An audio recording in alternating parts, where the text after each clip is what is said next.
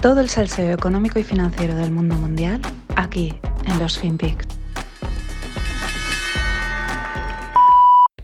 现在剩一个恒大，恒大的悲剧比谁都会惨，比海航还惨。等着啊，大家记住，我我会有呃两集专门报恒大的。我报恒大那一天起，恒大的丑闻只比海航大，不会比海航小。记住我这句话，记住我这句话。我已经告诉大家了，什么叫房地产？金融。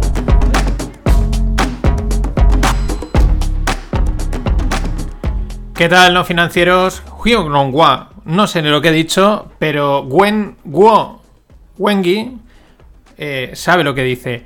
Bueno, este vídeo es de 2016. Eh, ¿Quién es este personaje? Pues es un billionaire chino que se ve que lleva años, pues aparte ahora es influencer y pues metiéndole caña al gobierno chino. Este vídeo es del 2016 en el que ya decía que lo de ver grande eh, vamos, que era una pelota, vamos, que era una estafa acojonante de lado a lado. Ya lo avisaba. Bueno, estas cosas siempre pasan, siempre hay gente avisando de, de historias. Lo interesante es que desde que los que aciertan dicen que algo va mal hasta que empieza a ir mal, fijaros, 2016, estamos en el 2021 y ahora si pestañamos, las cosas como son, nos ponemos en 2022, ir comprando los turrones. Pero de eso es lo que voy a hablar ahora al principio del tema de Evergrande, por claro, y de China, porque sigue estando, sigue estando ahí coleando. Ya lo comentaba la semana pasada, no es Evergrande en sí, es realmente eh, todo el tema chino, el modelo económico y su cambio a uno nuevo. ¿Cuál? Pues ni idea. Eh, saben el problema, pero no la solución. Lo apunta muy bien Michael Pettis. O sea, ellos es, es un analista que está allí y con distintas fuentes parece que todo el mundo dice, sí, esto es de Pekín sabe que esto no funciona, que, no, que hay que cambiarlo, quieren cambiarlo a un modelo, supongo que tendrán alguna idea, evidentemente, pero tampoco parece que esté totalmente claro. La, la bola es enorme. Claro, por eso salía este titular fácil de que China es su peor enemigo. Y tú te haces la pregunta, ¿y quién no lo es? Ya seas un país, ya seas una empresa, ya seas una persona, eh, somos nuestros peores enemigos. O sea, nuestros miedos, nuestros bloqueos, nuestras historias, ¿no? Nos ponemos un poco así filosóficos, autoayuda y tal, pero es así. ¿Y cuál es el problema que tiene China? Pues lo que también le pasa mucho, sobre todo cuando metemos el tema político, que es cómo cambiar sin cambiar, ¿no? Eh, aquí lo que está claro es que el libre mercado funciona y lo que no funciona es la intervención y el comunismo. Entonces está en esa encrucijada en la que vale esta bola de deuda nos ha llevado hasta aquí, ha sido todo muy bonito, pero esto parece que se está acabando y tenemos que cambiarlo. Pero ¿cómo cambiamos sin implosionar? Una demolición controlada, que me hace mucha gracia, porque si veis los vídeos de demoliciones, sí está controlada, pero la demolición es un destrozo en toda regla. En cualquier caso, hay quien esto ya lo predijo, y aparte es que es un vídeo mítico, ¿no? Camarada, nuestra nación está en la ruin ruina. No tenemos más opción que abandonar el comunismo. Lo sé, lo sé, pero sabíamos desde el principio que esto no funcionaría. Llamaré a Washington y les diré que ellos ganan. Pero, camarada, los gringos trataron de asesinarlo. Ah, no son tan malos. Incluso le han puesto mi nombre a una calle en San Francisco. Michael. ¿Llena de qué? Qué grandes los Simpson. Pues sí, esto no funciona, pero están ahí cambiándolo y veremos este cambio dónde acaba. Mm, eh, Evergrande, hoy salían las noticias, eh, decían la semana pasada que iban a pagar un, una, una, ronda que tenían de no de cerveza, sino de bonos, de, de vencimientos que tenían, de cupones, y parece ser que los muchos inversores dicen, oye, que estos no han pagado. En un artículo de Bloomberg apuntan a que la crisis energética de la que os hablaba ayer y lo de Evergrande son dos caras de la misma moneda. Claro, de la y, y más caras que tendrá la moneda, porque es evidente, pero a veces tenemos que recordarlo. Está todo conectado, todo interrelacionado y al final a cada uno le llega su factura. Uno más grande, otro más pequeña, pero al final aquí todo el mundo paga el pato. Esta es la economía global, tiene sus cosas buenas y estas sus cosas malas. Otro detalle, el regulador de chino de divisas... Eh, ha aumentado el control en el tema interbancario, ¿no? En el, comercio interbancario de divisas, Interbank and Currency Trade, eh, diciéndole a los market makers que tienen que reducir el spread. Voy a explicar qué es el market maker o el creador de mercado. Pues son unas figuras, pueden ser bancos, eh, quien sea, normalmente suelen ser bancos, que el, digamos, el Estado les da esa capacidad y lo que hacen es eh, pues crear mercado, ¿no? Y si no hay oferta, pues ellos ofertan y ellos ¿no? meten ahí ofertas, meten órdenes para mover el mercado, ¿no? Y para que en ciertos momentos en los que no hay liquidez, pues meter liquidez, pero en el día a día, ¿no? No hablando en el rollo Fed y cuando a lo mejor las cosas pues por ejemplo, cuando va a salir unas noticias importantes, abren los spreads. Los spreads es la oferta, la diferencia entre el precio de oferta y el precio de, demanda, entre oferta y demanda, ¿no? Entre el precio de compra y el precio de venta. Cuando va a haber un movimiento, cuando no hay liquidez, esa diferencia de precios, yo te compro, alguien compra 80, alguien vende a 90, vale, pues esa diferencia de precios se hace más grande o más pequeña. En el mercado de divisas es súper pequeñita. Bueno, pues el regulador chino dice, les dice a los market makers que cierren el spread, que, que no pueden dejar que esto suceda así. Claro, los spreads se abren porque hay tensión, hay miedo, hay nervios y no se la quieren jugar en, pues que aunque pase cualquier cosa, ¿no? Esto ya es sintomático, ¿no? Que tengan que intervenir o que estén ya metiendo mano ahí es porque, bueno, pues porque underwater eh, la cosa está cociéndose, ¿no? La ranita que dicen a veces que va poco a poco. El tema es que eh, los mercados no se equivocan. Mm, cotizando lo malo, nunca se equivocan. Pueden estar un tiempo en máximos, pero si algo vale cero o menos, lo acaban cotizando bien, ni aunque gastes billions en campañas mediáticas como hicieron los chinos en 2013. La campaña Tell China Story Well, ¿no? Contar bien la historia china. La lanzó Xi Jinping en el 2013. Y bueno, pues para, para eso, para que la gente, para que los periodistas en todo el mundo, los medios de comunicación, pues contasen bien las cosas. Esto, pues claro, ahora miras para atrás, recuerdas algunos titulares, algunas cosas y dices, pues, eh, pues bien, pues estos mm, tienen una buena imagen. Ahora últimamente lo estamos viendo un poquito con los talibanes, ya lo comenté. Pero eso al mercado al final le da igual. Tú puedes estar mm, gastando dinero en comunicación y hacerlo muy bien, pero al final el mercado si algo vale cero, créeme que acabará valiendo cero. No digo que China valga cero, pero lo digo por el tema de las divisas. Siguiendo, Goldman ve el tercer trimestre, el crecimiento del tercer trimestre en China en un crecimiento de cero. Sí, sí, 0%. Donut. O sea, China sin crecimiento. Ojo a esto. O sea, ojo. Mm, ayer os hablaba de la crisis energética. No energy, no grow. No hay energía, no hay crecimiento. Eh, todo está conectado. Y al final lo que hay que ir es a los análisis independientes lo que resume de, Last Beer Standing, que es, bueno, el tío ha avanzado bastantes cosas, pero dice, los medios de comunicación generales no se están percatando, ¿no? Van como con retraso. Eh, lo de Belgrande sucedió en verano, lo hemos comentado ahora, ya final de verano, principio de otoño. Esto empezó a principio de verano. Ahora lo que está sucediendo es que está colapsando el mercado de la propiedad y del suelo en China. Y es lo que dice. ¿Qué es lo siguiente? Los bancos y esa es la, historia importante. Cuando empiezan a colapsar o colapsa algún banco, hay miedo, ¿cuánto, cuánta mierda tienes tú, cuánta mierda tengo yo, no te presto, tú me prestas, se frena la liquidez, el crédito decae y empieza la fiesta. Pero bueno, en teoría está contenida solo en China, en teoría. ¿Por qué? Porque personal de la Fed pregunta a grandes bancos americanos sobre su exposición a Evergrande. O lo que es lo mismo, esto lo traduzco. Eh, a ver chicos, Decidnos cómo vais cargados de esa mierda china, que más vale imprimir ahora que pasado mañana. Y si preguntan es porque no lo tienen claro y porque también saben que en los balances de los bancos, y sobre todo estos grandes bancos que están metidos en todo el mundo, pues siempre hay mucha cosa oculta, ¿no? Siempre hay mucho apunte oculto, eh, siempre hay mucha historia de no, no, aquí no pasa nada, ¿no? Si eso solo está en China, pero luego resulta que había ahí un... Había una... Bueno, teníamos unos cuantos activos que compramos y no sé qué. En fin, seguiremos. Y eh, con Estados Unidos, seguimos con Estados Unidos. Eh, cada dos por tres, cada dos, tres años más o menos, tenemos la cantinela del gasto. Que viene, eh, que hay que elevarlo. El, techo de gasto, que es que hay que elevarlo, pero siempre necesita aprobación. entonces son unas semanas de que sí, que no, que no te lo elevo, que uy, que nos vamos al default, que sí va a haber que, como pasó hace, no sé fueron dos, tres años, que hubo llegó incluso el gobierno a las administraciones a paralizarse porque no se les iba a poder pagar y pasas de un día 28 de septiembre, hablo de, antes de ayer, eh, JP Morgan Chase dice que ha empezado a prepararse por un potencial default de, Estados Unidos de crédito, es decir, Estados Unidos no atiende a sus deudas, a los bonos emitidos, esto sería, vamos, la hecatombe, a que el día 29 el, el- el House, que sería pues, como el Congreso, eh, han eliminado el techo de deuda. Han eliminado el techo de deuda, lo que pasa, por lo tanto, es como solventado temporalmente, porque esto ahora pasa al Senado. Y el problema no está resuelto porque el GOP, el, que son los republicanos, el gran partido, el gran gr- Great Old Party, se le dice, eh, parece ser que esto lo va a tumbar en el Senado.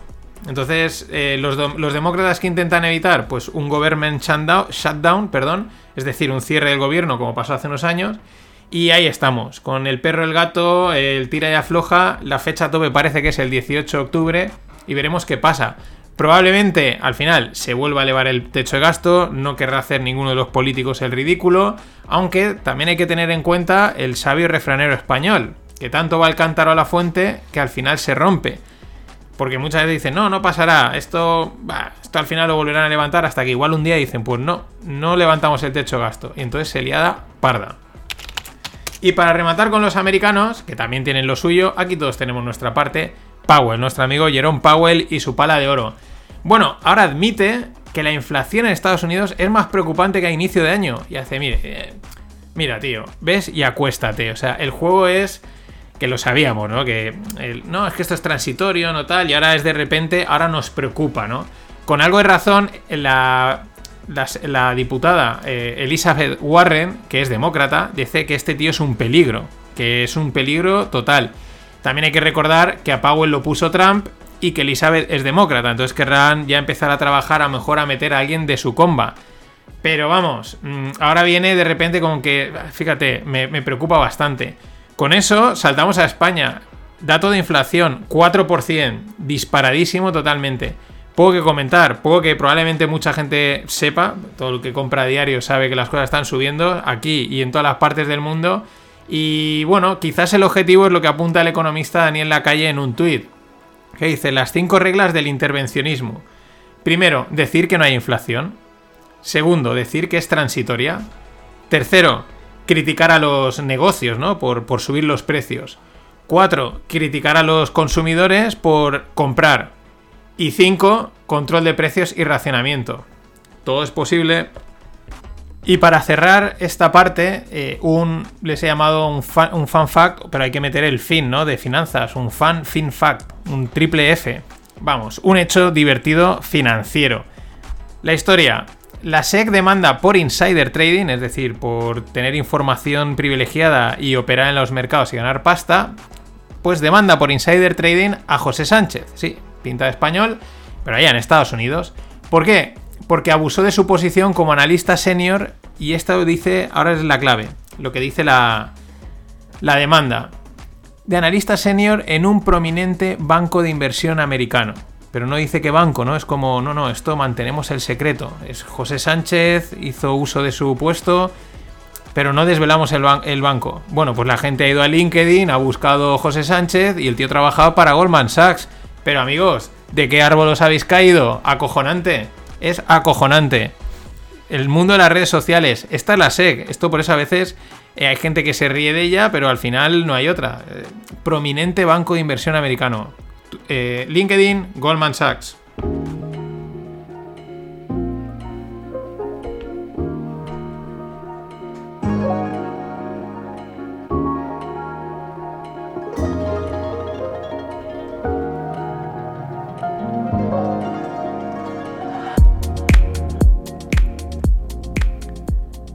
Vamos con la nueva economía o la que viene. Startups. Me gustó el hilo el otro día. La reflexión que os hago viene a colación de un hilo que escribía Victoriano Izquierdo, fundador de Graphex, eh, hablando sobre startups que se han creado, pues bueno, grandes proyectos, ¿no? Y ahí daba la, la reflexión siguiente, ¿no? Que últimamente, yo lo he comentado, se oye mucho del bootstrapping, es decir, crear tu empresa tecnológica desde cero, a pulmón, sin financiación o muy poca, ir poquito a poquito.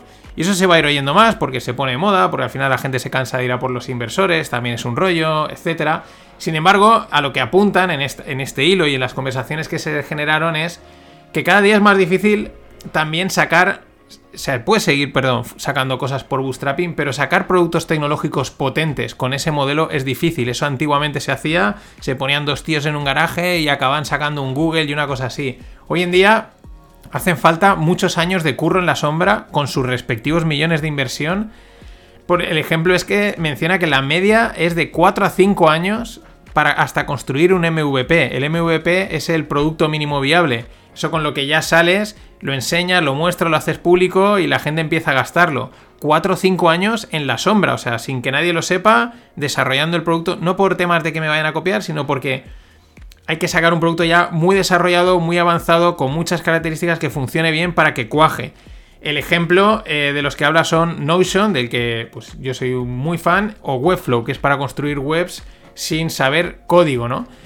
Pero claro, son productos que ya han salido de entrada y eran la leche, estaban, vamos, mm, fetén, ¿no? Eso antes no pasaba, pero es que esto también es el, tema.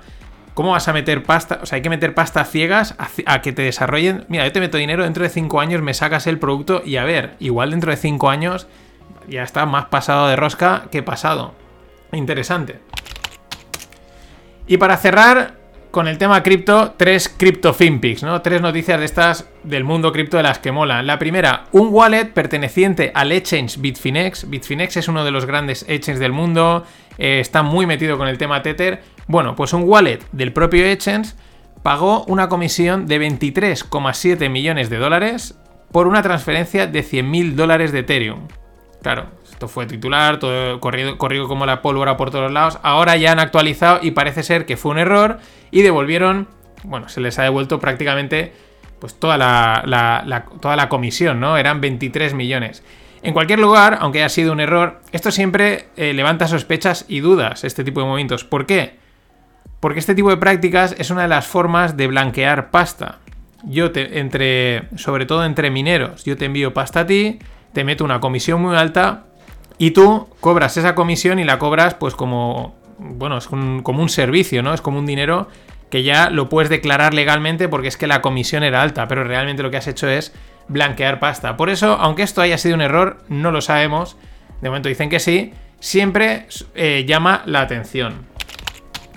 Hablábamos de la inflación, hablábamos de los americanos y de sus paychecks. Bueno, Coinbase va a permitir ingresar el sueldo directamente en su cuenta directamente, para que la peña se lo gaste en criptos y en el casino. Con razón, Elizabeth Warren también decía que cripto es el shadow banking. Shadow banking es eh, acceder a servicios financieros fuera de los bancos, ¿no? Si yo te financio a ti, podríamos decir que estoy haciendo shadow banking. Eh, bueno, la SEC tampoco le preocupa. Yo creo que la SEC está encantada. ¿Por qué? Porque Coinbase está cotizando. Para cotizar tienes que haber pasado por la SEC, tiene que estar todo regulado, tiene que estar todo controlado. De hecho, eh, están ahí porque hay ciertas cosas que a la SEC no le ha gustado y les ha, enviado a Coinbase más de una eh, petición de investigación. Pero, bueno, pues la pasta directamente que ganas al casino. Al casino me da, daría, me da igual que sea el casino cripto que que sea el casino de la bolsa. Esto al final es eh, fomentar el la ludopatía bursátil, que también la hay, claro.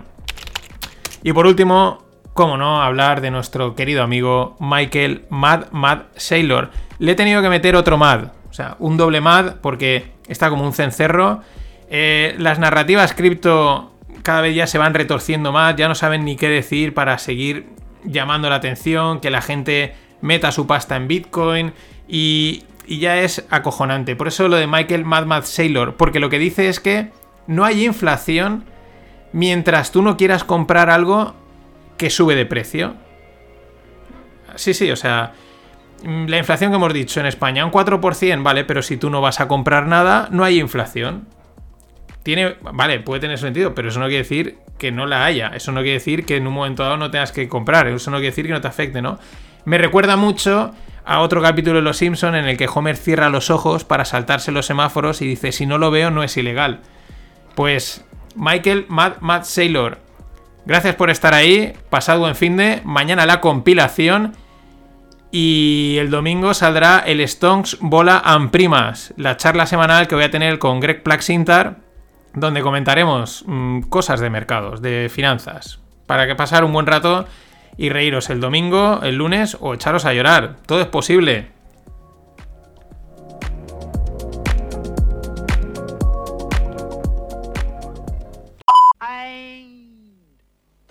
always look on the bright side of life. Always look on the light side of life.